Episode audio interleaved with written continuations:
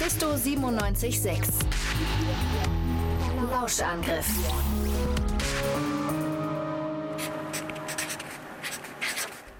Ups. Luca, warum musst du denn beim Hausaufgaben machen immer so rumzappeln? So geht doch die Mine von deinem schönen neuen Stift kaputt. Ich hatte wirklich gehofft, dass du besser auf deine Sachen acht gibst. Besonders weil du ja unbedingt diesen unnötig teuren Stift mit dem Piratenmuster wolltest. Ja, Mama. Ich finde den Stift nicht. So ein Quatsch, das Haus verliert nichts. Ich habe doch gerade gesehen, wie er unter den Tisch gefallen ist. Alles muss man selber machen. Da siehst du, du findest ihn auch nicht. Ja, nein. Ach, das kann doch nicht sein. Vielleicht ist er ja unter die Couch gerollt. Mal schauen. Ich mag die neue Couch nicht. Die ist gruselig. Ich hab dich nicht so. Die war vom Sperrmüll. So spart man Geld. Moment, was ist das? Eine alte Kassette? Haben Sie schon oft einen Stift verloren? Vielleicht zu oft? Und haben Sie das merkwürdige Kribbeln im Nacken mit dem wenig zufriedenstellenden Gedanken beiseite geschoben, dass euch unwichtige und billige Dinge wie Kulis oder Bleistifte eben einfach so verschwinden? Nun, dann lassen Sie mich Ihnen eines sagen. Ihr innerer Detektiv ist da einer ganz heißen Verschwörung auf der Spur. Mein Name ist Robert Mape und zusammen mit meiner furchtlosen Kollegin Professor Dr. Mayquip von der Uni Leipzig begebe ich mich heute auf Spurensuche. Mit meinem einzigartigen Detektivspürsinn werde ich Fälle vermisster Schreibutensilien untersuchen. Dafür befrage ich jetzt ein paar Zeugen. Ich kann mir das auch nicht erklären. Jeden Monat kauft mein Mann fünf neue Stifte. Aber wenn ich da mal einen brauche, ist nie einer zur Hand. Ja, weil du sie immer mitnimmst und dann in der Sockenschublade vergisst. Ich habe mir extra einen Stift gravieren lassen. Sie wissen schon, damit es bei Meetings schicker aussieht und so. Ich schwöre, ich habe immer gut darauf geachtet. Aber eines Tages gehe ich mal kurz aufs Klo und puff ist der weg. Ach, den hat garantiert Cecile aus dem Marketing geklaut. Die alte Elster. Das würde sie doch nie tun. Ich habe ihn garantiert in meine Schultasche getan. Er war so schön. Mit lauter Blumen. Und zu Hause war er einfach weg. Ja, man legt seine Sachen doch nicht einfach lose in die Schultasche. Das Stigma war enorm. Zeugen trauten sich kaum offen über die Sache zu sprechen. Dennoch bekam ich die Aussagen, die ich brauchte. Immer wenn die Aufmerksamkeit gegenüber dem Schreibgerät kurzzeitig nachlässt, scheinen die ÜbeltäterInnen zuzuschlagen. Genau das machten wir uns aber zunutze.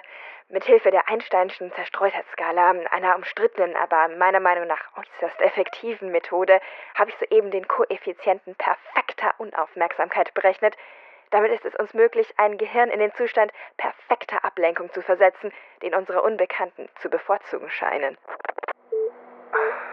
Irgendwie fühlt sich das komisch an. Konzentrieren Sie sich und nehmen Sie den Kuli. Und jetzt legen Sie ihn wieder weg. Äh, was soll ich weglegen? Haha, es hat geklappt. Der Kuli wurde entwendet. Jetzt ist wieder mein ermittlerischer Spürsinn gefragt. Die Videokamera hat nur einen verschwommenen Schemen aufgezeichnet, doch ich habe gerade in der sterilen Laborumgebung ein paar Stofffäden gefunden. Sofort hat mein geschultes Auge sie als Teil des Bezuges der alten versifften Couch erkannt, die ich zusammen mit Professor Dr. Mayquip vor gut einem Jahrzehnt aus dem Labor für experimentelle Forschung mit Weltraumgestein in den Keller verbannt habe. Todesmutig werden wir uns jetzt dorthin begeben. Allerdings sind wir nicht unvorbereitet. Schon seit Jahren habe ich ein Gerät in meinem Büro herumliegen, das ich einmal in einen Zustand geistiger Umnachtung und äh, Rauschmittelkonsums entwickelt habe, nachdem ich ein paar Dokus zu viel über Alien-Entführungen gesehen hatte. Ich hielt es immer für funktionsunfähig, doch dort unten könnte es uns die Augen für eine ganz neue Welt öffnen. Mir ist kalt und du stehst auf meinem Fuß. Ich bin Detektiv geworden, um schicke rote Wollfäden auf Pinnwänden zu spannen und nicht um mir hier den Tod zu holen. Still!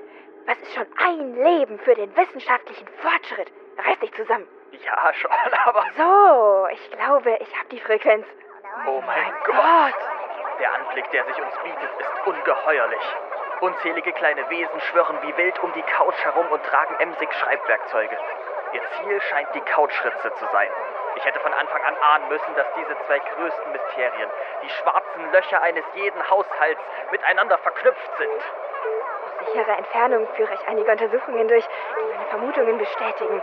Bei den Wesen handelt es sich um Graffiti Monstrialis, die vermutlich durch ein Dimensionsloch in unsere Welt gelangt sind. Und? Ein Loch, das ich eventuell aus Versehen selbst erzeugt habe? Sie ernähren sich von Schreibutensilien. Warum?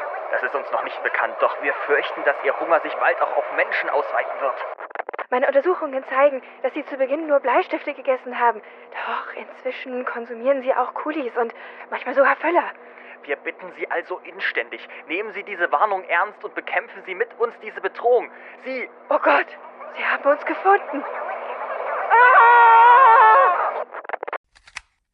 Was für ein Schwachsinn, immer diese komische Science Fiction heutzutage. Weg damit.